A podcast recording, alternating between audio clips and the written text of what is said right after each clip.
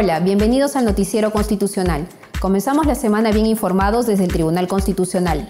Los saluda Mariela Franco y a continuación les presentamos los titulares para la presente edición. Tribunal Constitucional sesiona en audiencias públicas en Arequipa. El Centro de Estudios Constitucionales realiza actividades académicas en Arequipa. Magistrado Gustavo Gutiérrez Tixe presenta libro en la Universidad Nacional de San Agustín. Las salas primera y segunda sesionaron en audiencias en forma simultánea. Magistrados del Tribunal Constitucional participaron en eventos sobre cumplimiento de informe de Comisión de la Verdad. Presidente del Tribunal Constitucional recibe visita protocolar del Comandante General de la Marina. Magistrado César Ochoa dio conferencia magistral en la Universidad Norbert Wiener. El Pleno del Tribunal Constitucional se trasladó a la ciudad de Arequipa y dejó al voto 15 procesos constitucionales el 24 y 25 de agosto. Les presentamos más información. El Pleno del Tribunal Constitucional sesionó en audiencias públicas en la ciudad de Arequipa los días 24 y 25 de agosto a las 9 de la mañana y luego de escuchar los informes orales de los abogados dejó al voto un total de 15 causas.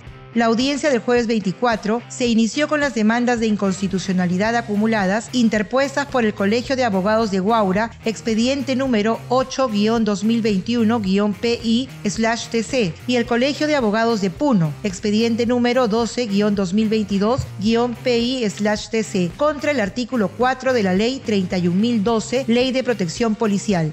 Igualmente, el colegiado dejó al voto la demanda de inconstitucionalidad expediente número 26-2021-PI-TC, presentada por el Poder Ejecutivo contra la Ley 31.288, que tipifica las conductas infractoras en materia de responsabilidad administrativa funcional y establece medidas para el adecuado ejercicio de la potestad sancionadora de la Contraloría General de la República. También quedaron al voto otros dos procesos de inconstitucionalidad.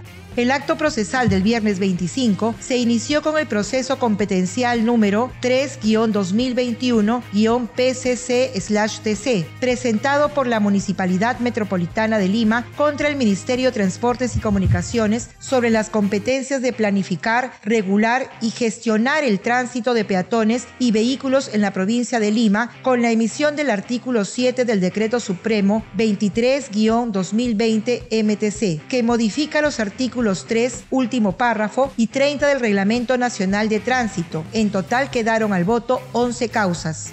Participaron en la audiencia pública el presidente del Tribunal Constitucional, Francisco Morales Arabia, y los magistrados Luz Pacheco Serga, Gustavo Gutiérrez Tixe, Helder Domínguez Aro, Manuel Monteagudo Valdés y César Ochoa Cardich. Durante la audiencia, los magistrados hicieron una serie de preguntas para resolver mejor los casos.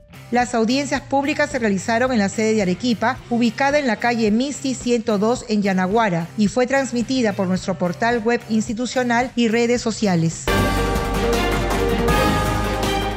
El Centro de Estudios Constitucionales desarrolló dos conversatorios en el marco de su agenda constitucional en la ciudad de Arequipa. Aquí el informe. El Centro de Estudios Constitucionales desarrolló dos actividades académicas en el marco de su agenda constitucional el 24 y 25 de agosto en Arequipa. El primer conversatorio se denominó La Constitución de 1993, Análisis y Perspectivas en sus primeros 30 años y se realizó en la sede del Tribunal Constitucional de la calle Misti 102 en Yanaguara. En el evento académico que se inició con un análisis del contexto histórico de la Constitución de 1993, participaron Trilce Valdivia Aguilar, docente de la Universidad Católica San Pablo, Marco Falconi Picardo, decano de la Facultad de Ciencias Jurídicas y Políticas y docente de la Universidad Católica de Santa María, y Óscar Jove Kimper, profesor de la Facultad de Derecho de la Universidad Nacional de San Agustín. Finalmente, los expositores dieron sus puntos de vista sobre la parte dogmática y orgánica de la Constitución de 1993. El viernes 25, el Centro de Estudios Constitucionales organizó el conversatorio Diálogo sobre las relaciones entre el derecho constitucional, los derechos humanos y la ciencia política en la Universidad Católica San Pablo en esta ciudad. El magistrado del Tribunal Constitucional, Helder Domínguez Aro, director general del Centro de Estudios Constitucionales, fue parte del panel y señaló que el derecho es una ciencia normativa. Por ello, la norma jurídica es el punto de inicio para entender el derecho. Dijo que la Constitución es un documento jurídico y político y el Tribunal Constitucional tiene una doble dimensión de interpretar no solo desde el punto de vista jurídico, sino también político. Refirió que la interpretación que debe dar el Tribunal Constitucional para para interpretar la cuestión de confianza, la libertad de tránsito de las personas o la presunción de inocencia es jurídico y política. Participaron también como panelistas las docentes de la Universidad Católica San Pablo, Débora Franco García y Kathleen Morales Tejada, quienes destacaron el rol del Tribunal Constitucional en lo político porque tiene la potestad de pronunciarse en políticas públicas cuando afectan los derechos fundamentales o revisar la constitucionalidad de los actos de los poderes del Estado. Ambos conversatorios tuvieron como moderador al director académico del Centro de Estudios Constitucionales, Alex Ulloa Ibáñez. El magistrado Gustavo Gutiérrez Tixe presentó su libro Comentarios al Código Procesal Constitucional en la Universidad de San Agustín de Arequipa. Conozcamos los detalles. El magistrado del Tribunal Constitucional, Gustavo Gutiérrez Tixe, presentó su libro Comentarios al Código Procesal Constitucional en la Universidad Nacional de San Agustín de Arequipa. El magistrado dijo que se trata de un texto que contiene comentarios, artículo por artículo del Código Procesal Constitucional y es una oportunidad para que las autoridades, abogados y estudiantes conozcan el Código Procesal Constitucional. Destacó el hecho que se haya incorporado la figura del precedente vinculante. Gutiérrez señaló que el Tribunal Constitucional ha tenido una función muy importante y sobre todo de sentar los cimientos de un modelo que garantice los derechos fundamentales y que ha permitido afianzar un Estado constitucional.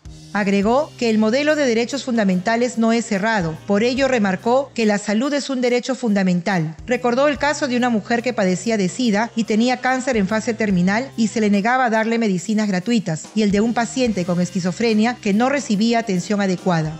Por otro lado, Gutiérrez dijo que los derechos sociales se han convertido en un reto para todos nosotros, porque frente a la inoperancia del poder político, son los jueces quienes deben optimizar los mandatos de la Constitución. Es increíble que en pleno siglo XXI haya personas que no tengan acceso al agua potable, a la luz o Internet. Hay otras sociedades que establecen que hay derechos sociales mínimos. Eso significa que todo ciudadano no puede estar privado de tener luz o agua durante unas cuantas horas al día, precisó. Los comentarios al libro fueron realizados por el director del Departamento de Derecho Privado de la Facultad de Derecho de la Universidad Nacional San Agustín, Manuel Gamarra, los jueces superiores Eloy Samayoa y Johnny Barrera, y el secretario general del Centro de Arbitraje de la UNSA, Juan Chenguayén. La presentación y bienvenida estuvo a cargo del vicerrector académico de la UNSA, Luis Cuadros, así como el saludo del presidente de la Corte Superior de Justicia de Arequipa, César de la Cuba, y la introducción a cargo del miembro de la Comisión Consultiva de la Comisión de Constitución del Congreso de la República, Alejandro Rospigliosi. La obra del magistrado Gutiérrez Tixe tiene 1070 páginas y cuenta con concordancias, jurisprudencias humillada, cuadros sinópticos y precedentes vinculantes. Las salas primera y segunda del Tribunal Constitucional sesionaron en manera simultánea en audiencias públicas, dejando al voto un total de 90 procesos constitucionales. Más información a continuación. El martes 22 de agosto, las salas primera y segunda del Tribunal Constitucional sesionaron en audiencias públicas virtuales de manera simultánea a las 9 de la mañana y luego de escuchar los informes orales de los abogados, dejaron al voto en total 90 causas procedentes de varias ciudades del país. La audiencia de la Sala Primera se inició con la demanda de amparo expediente número 1549-2022-PA-TC, interpuesta por un ex policía contra el Ministerio del Interior, quien solicita el pago de la asignación especial de la Ley 28254.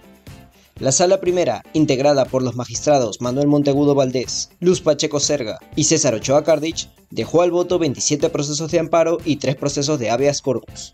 Por su parte, la Sala Segunda inició la audiencia con la vista del proceso de habeas data, expediente número 1880-2020-PHD-TC, presentado contra la Superintendencia Nacional de Aduanas y de Administración Tributaria, referido a una solicitud de información. La sala segunda está conformada por los magistrados Gustavo Gutiérrez Tixe, Francisco Morales Arabia y Heller Domínguez Aro. En total dejó al voto 44 procesos de amparo, 11 de habeas corpus, 3 de habeas data y 2 procesos de cumplimiento. Las audiencias públicas fueron transmitidas a través de la página web institucional y redes sociales del TC. Los magistrados Luz Pacheco y Gustavo Gutiérrez participaron en la presentación del balance de cumplimiento de las recomendaciones del informe final de la Comisión de la Verdad y Reconciliación. A continuación, más detalles. La vicepresidenta del Tribunal Constitucional, magistrada Luz Pacheco Serga, y el magistrado Gustavo Gutiérrez Tixe participaron en la presentación del balance del cumplimiento de las recomendaciones del informe de la Comisión de la Verdad y Reconciliación, organizada por la Defensoría del Pueblo. El acto fue dirigido por el defensor del pueblo José Gutiérrez Cóndor, en el marco del vigésimo aniversario de la entrega del informe final de la Comisión de la Verdad y Reconciliación, y contó con la participación de la fiscal de la Nación, Patricia Benavides Vargas, así como del juez supremo del Poder Judicial, Roberto Burneo Bermejo, y del viceministro de Derechos Humanos y Acceso a la Justicia, Luigino Piloto Careño. El defensor del pueblo dijo que el informe incluye el nivel de avance de seis temas, la reparación, el desplazamiento interno, búsqueda de personas desaparecidas, ausencia por desaparición forzada, procesos judiciales y memoria. En la presentación del balance también participó el adjunto para los derechos humanos y personas con discapacidad de la Defensoría del Pueblo, Percy Castillo Torres. Destacó que el Tribunal Constitucional, por medio de su jurisprudencia, ha señalado con claridad que existe un derecho a la verdad. En tanto, el viceministro de Derechos Humanos y Acceso a la Justicia, Luigi Piloto, sostuvo que, a 20 años de la presentación del informe de la CVR, el gobierno peruano reitera su compromiso de fortalecer de manera conjunta los diversos mecanismos que implementa el Estado para reparar los derechos vulnerados de las víctimas civiles, policiales y militares, así como para determinar la situación de las personas que se encuentran desaparecidas. Mientras que el juez Roberto Burneo, en representación del presidente del Poder Judicial, Javier Arevalo, dijo que este órgano asume el compromiso, de forma independiente y ágil, de desarrollar los procesos judiciales que se han derivado en torno a las recomendaciones de la CVR y que se resuelvan de forma rápida a pesar de que tienen mucha complejidad. Las autoridades y representantes de la sociedad civil presentes en el auditorio Jorge Santisteban fueron invitadas a la suscripción del libro de oro de los compromisos de la Defensoría del Pueblo. Posteriormente se procedió a la entrega de reconocimientos a excomisionados de la CVR. El presidente del Tribunal Constitucional, Francisco Morales Arabia, recibió la visita protocolar del nuevo comandante general de la Marina. A continuación, más detalles. El presidente del Tribunal Constitucional, Francisco Morales Arabia, recibió la visita protocolar del nuevo comandante general de la Marina de Guerra del Perú, almirante AP Luis Polar Figari. Durante la reunión, el alto militar no solo le expresó el saludo de su institución, sino que reafirmó el respeto a las instituciones del país y sobre todo el respeto a la Constitución y los derechos fundamentales de las personas. Por su parte, el presidente del Tribunal Constitucional agradeció la visita del nuevo comandante general de la Marina y le comentó sobre las funciones y atribuciones del Tribunal Constitucional, entre otros temas. El magistrado César Ochoa dio una conferencia en la Universidad Norbert Wiener y señaló que sin control de constitucionalidad no hay constitución.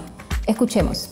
Durante la conferencia magistral sobre el control de constitucionalidad y el rol de los tribunales constitucionales, brindada por el magistrado del Tribunal Constitucional, César Ochoa Cardich, en el marco del décimo aniversario de la Facultad de Derecho y Ciencia Política de la Universidad Norbert Wiener, afirmó que toda sociedad en la cual no hay control de constitucionalidad no tiene constitución. Esa fue la conclusión de su ponencia centrada en cuatro puntos. El sistema de control difuso, el sistema de control concentrado de constitucionalidad, el sistema de control dual y las sentencias interpretativas. Del primero dijo que es producto de la creación jurisprudencial de la Corte Suprema de Estados Unidos y es conocido como el Sistema Estadounidense de Jurisdicción Constitucional Difusa, donde el juez declara la inaplicación de la norma en el caso concreto, pero no deroga las normas inconstitucionales, cuyo antecedente es el derecho anglosajón, específicamente el caso Bonham, en Inglaterra en el siglo XVII. También mencionó el caso Marbury vs. Madison, originado tras el conflicto político entre el saliente presidente Adams y el entrante Jefferson. La controversia fue resuelta por el presidente de la Corte Suprema, John Marshall, quien descubre el llamado control difuso que puede ser practicado por todos los jueces y cortes, y permite que los jueces de la Corte Suprema de Estados Unidos se constituyan en intérpretes supremos de la Constitución. Con respecto al control concentrado de constitucionalidad, dijo que tiene como creador a Hans Kelsen, autor de la teoría pura del derecho, quien consideraba que para que el juez ejerza el control de la constitucionalidad debía ser especializado en interpretación constitucional. Agregó que el modelo de control de constitucionalidad debía estar previsto en la Constitución y consideraba al Tribunal Constitucional como un legislador negativo, un tribunal especial extrapoder situado fuera del Poder Judicial, constitucionalmente autónomo, entre otros. Al referirse al sistema peruano de control dual de la constitucionalidad, precisó que se llama así porque integra ambos sistemas, tanto el control difuso como el control concentrado. Es un sistema mixto o una mistura constitucional, consagrada en el Perú a partir de la Constitución de 1979 y se mantiene vigente en la Constitución de 1993.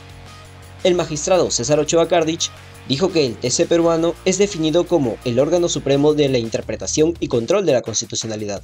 En el artículo 1 de la Ley Orgánica del Tribunal Constitucional es el intérprete final y órgano de cierre del sistema. Añadió que no es el único intérprete de la Constitución, ya que también el legislador, los jueces y los académicos pueden interpretar, pero el Tribunal Constitucional es el órgano supremo para garantizar la coherencia interpretativa del sistema jurídico. Sobre la interpretación de la Constitución y las tendencias interpretativas, afirmó que la interpretación, más que una ciencia o una técnica, es un arte. Destacó que la declaración de inconstitucionalidad genera un vacío normativo en la legislación. Precisó que es por ello que los tribunales constitucionales procuran una interpretación conforme para salvar la constitucionalidad mediante las sentencias interpretativas, mutativas o manipulativas. Añadió que el TC del Perú ha utilizado esta técnica de las sentencias manipulativas en ciertas ocasiones, caso de la legislación antiterrorista, donde se usó para modificar los tipos legales de traición a la patria y el delito de terrorismo. La ceremonia fue inaugurada por la decana de la Facultad de Derecho y Ciencia Política de la Universidad Norbert Wiener, Delia Muñoz Muñoz. En la mesa de honor estuvieron el rector Andrés Velarde Talleri, así como la gerente general de ese centro de estudios, Olga Horna Horna. Nos despedimos, no sin antes recordarles que estamos a su servicio y si desea estar al tanto de las noticias del Tribunal Constitucional, puede seguir nuestras cuentas en redes sociales. Gracias por acompañarnos. Los esperamos en la próxima edición.